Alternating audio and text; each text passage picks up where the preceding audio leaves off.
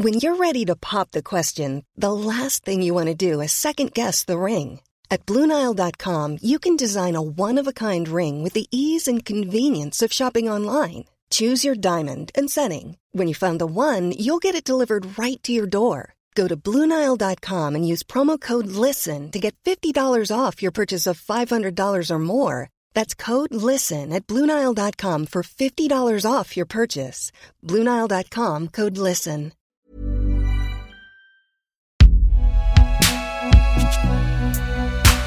Fabriqué par Binge Audio. Salut, c'est Thomas Rozek.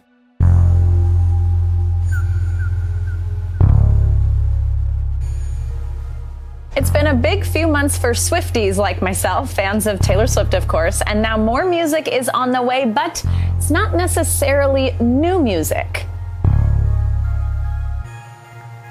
À quel moment devient-on une icône?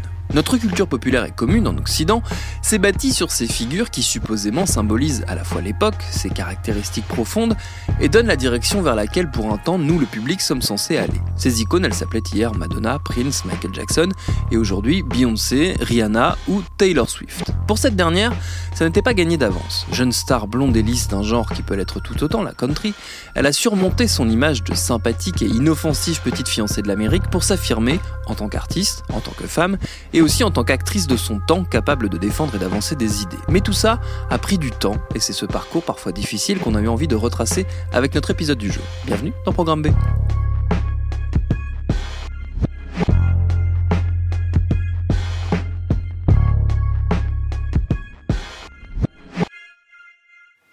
Notre invitée pour remonter le fil de cette carrière déjà bien étoffée, c'est ma consoeur Morgane Giuliani. Elle est chef de rubrique culture pour le site marieclaire.fr, fine connaisseuse de tout ce qui touche à Taylor Swift. Et on a démarré cette discussion par ce qui fait l'actualité de la chanteuse qui tout récemment s'est lancée dans une entreprise qui peut paraître étonnante, mais qui est tout sauf dénuée de sens, réenregistrer ses six premiers albums. Pour raconter tout ça, il faut remonter à beaucoup plus loin, c'est-à-dire il y a plus d'une dizaine d'années maintenant, même voire une quinzaine. Euh, donc ouais, actuellement, Taylor Swift est en train de réenregistrer ses six premiers albums. Pourquoi? Parce qu'en fait, elle ne possède pas les droits des masters originaux, c'est-à-dire des enregistrements originaux. Ce qui est un problème parce que du coup, ça veut dire que quand ces chansons-là passent à la radio ou à la télévision, ou bien quand on les stream euh, n'importe où en ligne sur les plateformes légales, elle ne touche pas l'argent qu'elle devrait toucher euh, en tant qu'autrice aussi, parce qu'elle écrit euh, beaucoup de ses chansons. Elle est, elle est souvent aussi coproductrice et compositrice. Et euh, en fait, ce qui s'est passé, c'est qu'elle a atteint une impasse avec son ancien label qui s'appelle Big Machine Records, qui avait fini par être acheté par euh, Scooter Brown. Alors Scooter Brown, c'est un peu euh, la némésis de, Taylor Swift. c'est un homme qui est producteur, mais qui est aussi manager de stars. Par exemple, c'est le manager de Justin Bieber actuellement. Et en fait, elle ne s'entend pas du tout avec lui. Ils ont pu collaborer auparavant ensemble, mais ils se leurs chemins se sont vraiment séparés. Et elle lui reproche des choses assez graves, notamment euh, de l'avoir humiliée, euh, de l'avoir harcelée moralement quand elle était beaucoup plus jeune et qu'elle commençait sa carrière. Et ce qui s'est passé, c'est que quand euh, Scooter Brown a racheté Big Machine Records, bah forcément, elle l'a très mal vécu. elle a voulu, notamment à ce moment-là, essayer de racheter les droits de ses masters. Et en fait, bon, ils n'ont pas réussi à trouver un accord tous les deux, notamment parce que euh, elle disait que lui aurait souhaité qu'elle ne dise plus rien de négatif sur lui s'ils arrivaient à un accord. Euh, donc visiblement, ce serait ça qui, qui aurait été un peu la goutte de trop pour Taylor Swift. Et donc ce qui s'est passé, c'est que lui a vendu Big Machine Records à un fonds d'investissement, du coup d'une certaine manière sans son consentement pour 300 euh, millions de dollars en tout. Et donc là, elle s'est retrouvée dans une impasse et elle s'est dit, bah en fait, ce que je peux faire, sinon, c'est réenregistrer ces six premiers albums pour qu'enfin ils m'appartiennent vraiment. Et donc c'est assez incroyable ce qui se passe parce que c'est du jamais vu dans l'histoire de la musique, enfin à cette échelle. Euh, C'est-à-dire que, par exemple, Prince à une époque avait dû euh, remplacer son nom par un logo pour des questions de droit, aussi pour avoir accès à ses masters, mais on n'a jamais vu un artiste euh, réenregistrer six albums comme ça. C'est vraiment énorme. Et donc son idée, c'est que ses fans euh, finalement écoutent ces réenregistrements du coup qui vont lui bénéficier à elle derrière et que l'idée c'est qu'il renonce en fait à écouter euh, bah, les albums originaux tels qu'ils sont sortis dans les années 2000 ou début des années 2010. Ce qui explique euh, qu'elle se retrouve dans cette euh, situation, et là on en revient à, son début de carrière, c'est le fait aussi peut-être qu'elle ait commencé très jeune et qu'elle a été la victime aussi d'un système qui a tendance à exploiter plutôt qu'à aider euh, les jeunes artistes. Est-ce qu'on peut un peu raconter d'où elle vient et comment a commencé sa, carrière? Euh, Oui, c'est très vrai. Euh, alors, Taylor Swift, elle est née en Pennsylvanie en 1989, euh, dans une famille très bien sous tout rapport. Euh, elle n'est pas d'origine modeste en soi, hein, parce que ses parents viennent de la banque ou bien de la finance. Et ce qui s'est passé, c'est qu'elle a très vite été attirée par la musique, mais ce qui l'intéressait plutôt, c'était éventuellement devenir star de comédie musicale. Et quand elle était très petite, déjà, elle passait des auditions, mais ça ne donnait jamais rien. Elle a commencé à s'intéresser à la country. Et à l'adolescence, elle a réussi à convaincre ses parents à déménager euh, à Nashville, dans le Tennessee, donc qui est euh, la ville de la country euh, encore actuellement. Et en fait, elle s'est mise à la guitare, au chant, mais aussi à l'écriture de chansons. Alors de son côté, mais elle a aussi pris des cours, beaucoup. C'est quelqu'un qui est très professionnel. Et en fait, elle a eu cette, vraiment cette volonté très tôt, je pense à partir de ses 12-14 ans, de devenir une star de la country. Donc, elle a fait tout ce qui était en son pouvoir pour le devenir. elle a donné énormément de petits concerts par-ci par-là. Et puis ça s'est fait petit à petit. Elle a fini par être repérée par, par un producteur qui était devenu euh, ensuite le patron de Big Machine Records justement, euh, qui, été Scott Borchetta à, l'époque. Et euh, c'est très vrai ce que vous dites sur le fait qu'elle a été exploitée. Et en fait, on commence à s'en rendre compte que maintenant, mais en fait, c'est la même chose qu'avec Britney Spears, où pareil, là, 10, 12 ans après, tout le monde se rend compte qu'en fait, elle a été très maltraitée par l'industrie de la musique, mais dont par des gens très proches d'elle. On s'en rend compte actuellement parce que le public grandit et puis parce que les idées féministes aussi euh, parviennent un peu plus, euh, enfin comment dire, à donner une nouvelle vision euh, de toutes ces problématiques-là. Ça a aussi été le cas pour Taylor Swift, c'est-à-dire qu'il y a beaucoup de gens qui disent bah, la pauvre, si elle en vient à devoir réenregistrer ses six premiers albums, c'est qu'elle a dû vraiment signer un très mauvais contrat à ses débuts parce que c'est quand même assez hallucinant. Et là-dessus, c'est aussi quelque chose dont elle a pris conscience petit à petit en, en grandissant, euh, quand elle a commencé notamment à vouloir un peu plus donner ses opinions politiques, c'était très compliqué. On le lui déconseillait très fortement, voire on le lui interdisait parce qu'il fallait surtout pas euh, fâcher son public, prendre le risque de se couper d'une partie de son public parce que forcément, euh, tant que vous ne donnez pas d'opinion, euh, n'importe qui peut projeter n'importe quoi sur vous. Donc vous êtes beaucoup plus accessible en fait. Mais heureusement, en grandissant, ben, comme beaucoup de femmes de son âge, parce que là, elle a 32 ans actuellement, elle s'est conscientisée, elle s'est familiarisée avec les problématiques féministes, les problématiques LGBT LGBTQ+, aussi. Et elle s'est rendue compte qu'en fait, ça lui tenait à cœur et qu'il fallait qu'elle fasse quelque chose et qu'elle pouvait plus rester silencieuse. Mais ça a été un très très long parcours. Elle a vraiment dû se batailler en interne. Et là-dessus, j'invite les gens que ça intéresse notamment à regarder euh, le documentaire Miss Americana qui lui est consacré sur Netflix, où il y a une scène très importante où on la voit tenir tête euh, notamment à son père, euh, qui est un de ses plus proches conseillers. C'était à l'époque des midterms aux États-Unis en 2018 où elle voulait cette fois vraiment euh, soutenir publiquement deux candidats démocrates.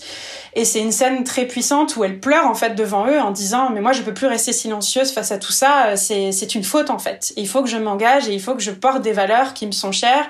Et moi je n'ai plus envie qu'il y ait de doute possible sur qui je suis et où je me situe parce qu'il y a là les enjeux sont trop énormes et je pense que c'est comme pour beaucoup d'artistes aussi la, la présidence Trump qui a déclenché ça parce que Trump est allé tellement loin dans le conservatisme et dans une politique rétrograde que ça, ça a créé aussi un, un réveil, je pense, chez beaucoup d'artistes qui n'osaient pas trop se positionner avant ou qui n'y voyaient pas grand intérêt. Mais comme c'est souvent le cas, euh, quand politique et culture se croisent, c'est que c'est souvent quand un pays connaît une période très difficile de retour en arrière que euh, les artistes se réveillent et se rendent compte qu'ils ont un rôle à jouer euh, auprès des, des citoyens. voilà. C'est d'autant plus frappant dans le cas de Taylor Swift que elle vient, on a commencé à l'expliquer, d'un milieu qui par essence presque, ou en tout cas culturellement, euh, est très peu politique, en tout cas très peu politisé, et encore, et quand il l'est, l'est rarement euh, à la gauche du spectre politique américain, en tout cas, il est rarement démocrate. Euh, c'est le secteur de la country. Euh, elle fait figure elle d'ovni dans ce secteur-là, ou est-ce qu'au début, elle est, elle se conforme euh, aux canons, aux critères de cette, cet univers qui est très codifié? C'est très vrai ce que vous dites, c'est un univers qui est très ancré entre guillemets à droite, même si bon, enfin là-bas on parle pas forcément de gauche et de droite aux États-Unis, mais en tout cas c'est un milieu qui est très conservateur. c'est un milieu qui quand même est très masculin dans l'ensemble, même s'il y a aussi bien sûr des stars féminines de la country, mais euh, c'est clair que quand Taylor Swift arrive à l'âge de 14-15 ans avec son banjo et ses petites bouclettes blondes, elle arrive dans un milieu qui n'est pas pensé pour les jeunes adolescentes. Et euh, sa force, c'est qu'elle arrive justement tout de même à se créer une place, notamment parce qu'elle se crée un univers qui est très particulier et qu'elle a des vrais talents de compositrice et de parolière qui font que, grâce à elle, je pense aussi, la country euh, est devenue plus accessible aussi aux adolescentes et aux jeunes filles parce qu'à ses débuts, c'était surtout par ce public-là, pardon, euh, qu'elle était écoutée à partir de 2014, quand elle a commencé à s'afficher avec certaines personnalités, je pense par exemple à Lena Dunham, qui était la créatrice de la série Girls, euh, qui a joué un rôle important aussi dans la nouvelle vague du féminisme qu'on connaît aujourd'hui, euh, même si euh, il y avait des critiques aussi très légitimes à faire sur cette série. À partir de ce moment-là, on a pu commencer à se douter, bon, elle penche quand même plutôt du côté des démocrates et des progressistes, sinon elle n'aurait pas ce genre de personnes dans son entourage, ce serait très étrange. Mais c'est ça qui est très fort chez elle, c'est qu'elle a réussi à, creuser vraiment son, son nid dans la country, mais aussi à l'ouvrir vers euh, un côté beaucoup plus pop. Il me semble pas en tout cas qu'à ses débuts, elle ait été, euh, comment dire, critiquée. C'est-à-dire que je pense que l'Amérique était contente d'avoir une nouvelle jeune fille qui pouvait hein, justement euh, incarner une sorte d'Amérique idéale, blonde aux yeux bleus, très sage, venant d'une d'une famille bien installée, qui ne fait pas de vagues. Euh, et l'Amérique adore ce genre de, de symbole. Et je pense qu'elle était ravie euh, que Taylor Swift lui soit un peu apportée sur un plateau. Et c'est elle qui finalement, peu à peu, ces, ces 5-6 dernières années, a commencé à s'en émanciper, voire vraiment à, s'en rebeller. Mais elle est toujours très, très, très attachée à ses racines country. Elle ne les reniera jamais. Et ce qui est intéressant d'ailleurs, c'est de voir que le, le genre essaye un peu de se renouveler. Par exemple, il y a une artiste qui s'appelle Casey Musgraves qui fait aussi de la country pop et qui a remporté le Grammy Award du meilleur album de l'année début 2019. Bah, elle-même est une fière texane, mais pour autant, elle est euh, pour le contrôle des armes, pour le droit des LGBTQ+. Et je pense que Taylor Swift, à sa manière, a réussi à montrer que la country pouvait se moderniser. Euh, puis c'est comme ça aussi qu'aujourd'hui, on, peut se retrouver avec un artiste comme Lil Nas X euh, qui euh, réinvente, enfin qui se réapproprie même en fait le style country en disant, bah en fait la country ça peut aussi être ouvert et progressiste. C'est pas obligé que ce soit que des vieux hommes blancs avec un Stetson sur la tête. même au sein de de l'entertainment et de la de la on va dire de la culture pop globale. À ses débuts, elle a eu un peu de mal, je crois, à trouver sa place, notamment parce que peut-être les, autres artistes ne savaient pas trop comment l'accueillir. On se souvient euh, tous que euh, un des premiers moments où, en gros, le, grand public en dehors de, des États-Unis, euh, notamment en France, a découvert un peu qui elle était, c'était au MTV Music Awards quand Kanye West était venu sur scène, en gros, interrompre son discours pour dire que certes, il était elle, mais qu'elle aurait pas dû gagner. Yo, Taylor. I'm really happy for you. I'm let you finish. But Beyonce had one of the best videos of all time. One of the best videos of all time. Elle a eu du mal, elle, a trouvé sa place aussi peut-être au sein de la grande famille pop, peut-être pas uniquement au sein de la, de la country, mais de l'ensemble de la pop culture Je pense qu'elle a eu du mal justement parce qu'elle s'est si peu définie elle-même pendant si longtemps que du coup elle est restée entourée d'un espèce de flou artistique qui a fini petit à petit par se retourner contre elle. Et je pense que la bascule, ça a été notamment en 2016 avec l'élection de Donald Trump. On lui a beaucoup reproché euh, de ne pas s'être prononcé très clairement pour Hillary Clinton. Mais par la suite, elle, justement, euh, elle l'explique très clairement en disant que bah, à cette époque-là, en fait, c'était c'était l'époque où les médias étaient déchaînés contre elle, justement dans son son imbroglio avec Kanye West et Kim Kardashian. Donc tout était parti bien sûr des MTV VMA où Kanye West l'avait humilié en 2009. Alors ce qui s'est passé, c'est que pourtant à l'époque, ça avait l'air d'être réglé très vite parce que lui, il lui avait présenté ses excuses derrière. Il avait l'air de s'être sincèrement rendu compte que c'était vraiment une mauvaise idée de sa part, que c'était très malvenu de l'avoir humilié comme ça devant tout le monde. Elle avait accepté ses excuses. Plusieurs années passent, ils ont l'air de s'ignorer assez cordialement. Et puis finalement, euh, enfin personne s'y attendait, mais en 2015, ils réapparaissent ensemble aux Grammy Awards. Donc on, on, les voit en train de se parler, rigoler, un peu bras dessus, bras dessous. Euh, elle a l'air de très bien s'entendre avec lui et sa femme euh, Kim Kardashian du coup à l'époque. Euh, sauf que derrière, en 2016, en février, Kanye West sort un single qui s'appelle Famous qui est un single dans lequel il dit notamment, euh, il dit, je pourrais encore euh, en gros coucher avec Taylor, j'ai rendu cette salope célèbre. Voilà, ce sont les mots qu'il utilise dans la chanson. Et en plus, la chanson est accompagnée d'un clip où en fait il est dans un énorme lit, nu, avec plein de statues de cire qui sont allongées euh, des deux côtés et des statues nues, donc de personnalités. Donc il y a sa femme, il y a Donald Trump, etc. Il y a plein de gens, mais il y a également Taylor Swift qui est toute nue en fait à côté de lui. Euh, donc c'est quand même assez troublant et en fait à ce moment-là, euh, bah, Taylor Swift fait savoir que euh, elle est choquée par la chanson, elle est choquée par le clip, elle comprend pas trop ce qui se passe. Sauf que derrière, Kanye West affirme qu'il l'a appelé, qu'il lui avait expliqué qu'il voulait sortir cette chanson et qu'elle lui avait donné son accord. Donc c'est là en fait que recommence complètement l'imbroglio euh, qui va vraiment se, se, solder en défaveur de Taylor Swift, notamment quand Kim Kardashian sort un enregistrement du fameux appel euh, entre Kanye West et Taylor Swift où euh, on a l'impression effectivement d'entendre euh, Taylor Swift euh, donner son accord et même rigoler au téléphone en disant ah les gens vont être surpris, ça va être bien. Bon. Et donc ce qui se passe, c'est qu'à ce moment-là, aux yeux du public, enfin Kim Kardashian en tout cas, la présente comme étant une menteuse.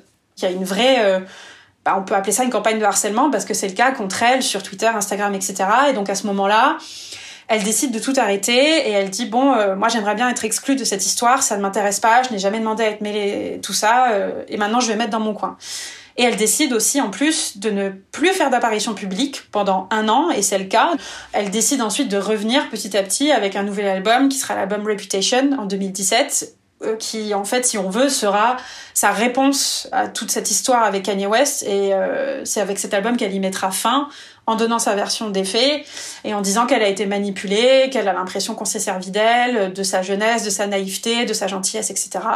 Et c'est vrai que malheureusement, en fait, le tournant pop de sa carrière, alors au-delà du fait que, enfin, quand même le rappeler, elle a vendu des millions et des millions d'albums, a été entaché par des querelles people qui ont pris des proportions vraiment énormes et qui malheureusement se sont retrouvés à je pense, dans l'imaginaire des gens qui, n'écoutent pas sa musique à la base, euh, ont supplanté en fait euh, toute sa musique et tout, ce qu'elle arrivait à accomplir avec ça, tous les records qu'elle battait, etc. Et notamment du fait de son imbroglio avec Kanye West, qui a duré très longtemps. Euh, clairement, elle a mis du temps à trouver sa place. Je pense qu'elle l'a trouvé maintenant aussi parce qu'elle a pris beaucoup de recul sur tout ça. Elle a l'air de, enfin, je pense que la pandémie a joué aussi un peu, mais euh, elle s'est un peu rangée dans son coin. Et en fait, finalement, l'année très difficile qu'elle a vécue, qui était notamment l'année 2015-2016, où elle s'est retrouvée au banc de tout, euh, parce que du coup, la version de Kanye West l'emportait sur la sienne ont fait que ça lui a permis de prendre du recul et je pense un peu de, d'une certaine manière, un peu désacraliser tout ça et se rendre compte qu'elle était prise dans une machine beaucoup plus grosse qu'elle et qu'elle ne maîtrisait pas et qu'en fait il y avait aussi beaucoup d'irrationnel et de sexisme que malheureusement euh, elle ne pouvait pas combattre toute seule ou en tout cas pas à ce moment-là et il fallait attendre que le temps passe un petit peu, que elle, elle grandisse aussi, qu'elle mûrisse et qu'elle puisse, euh, de manière un peu plus limpide, raconter son histoire. J'ai l'impression qu'avec euh, ce tournant de la fin des années 2010, euh, elle clôt euh, le premier chapitre de sa vie et de sa carrière, qui est effectivement celle de cette jeune femme manipulée ou manipulable et qui est n'est pas forcément totalement maîtresse de son destin, que ce soit son destin médiatique ou son destin même musical ou, professionnel. et aujourd'hui, ça n'est plus du tout la même Taylor Swift que l'on connaît et que les gens, potentiellement les nouvelles générations, vont découvrir. C'est désormais une autre euh, personnalité, voire euh, totalement, on peut dire, une icône pop maintenant. Oui, elle est clairement devenue une icône pop et en fait c'est intéressant parce que en France on a du mal à se rendre compte parce que justement elle a mis tellement de temps à acquérir un public ici qu'on on, l'a sous-estimé pendant très longtemps. Parce qu'en France notamment la country euh, n'est pas un genre musical qui fonctionne. Et cette image en fait justement de la petite country girl lui est restée attachée très très très longtemps.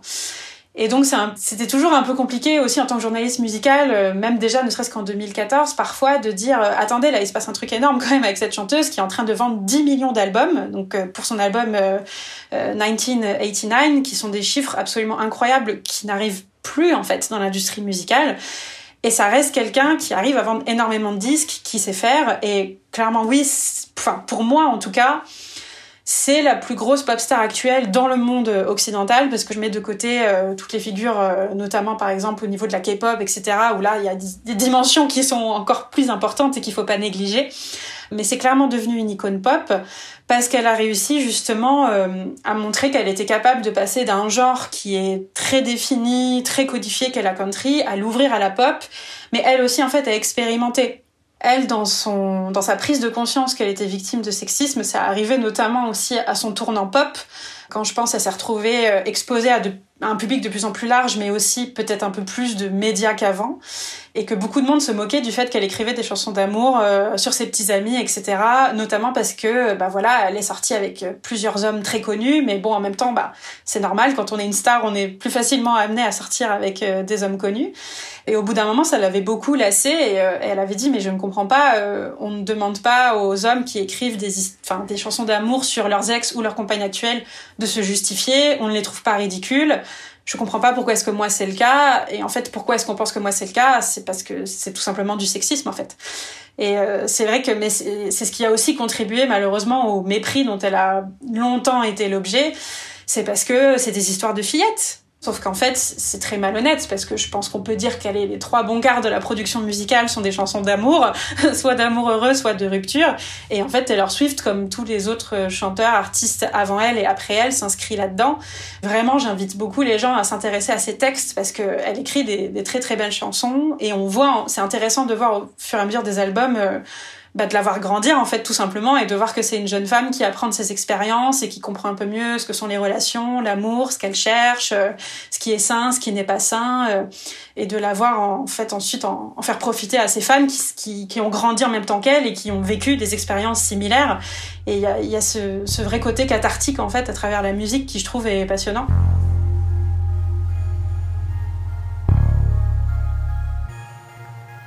Et puisqu'on disait tout à l'heure qu'elle était l'artiste de tous les records, Taylor Swift vient tout juste d'en établir un nouveau en devenant la première femme à avoir près de 7 albums cumulant 1 milliard d'écoutes sur la plateforme Spotify, quand même. Merci à Morgane Giuliani pour ses réponses. Programme B, c'est un podcast de Binge Audio préparé par Lauren Bess, réalisé par Mathieu Thévenon. Abonnez-vous sur votre rapide podcast préféré pour ne manquer aucun de nos épisodes. Facebook, Twitter, Instagram pour nous parler. Et à demain pour un nouvel épisode.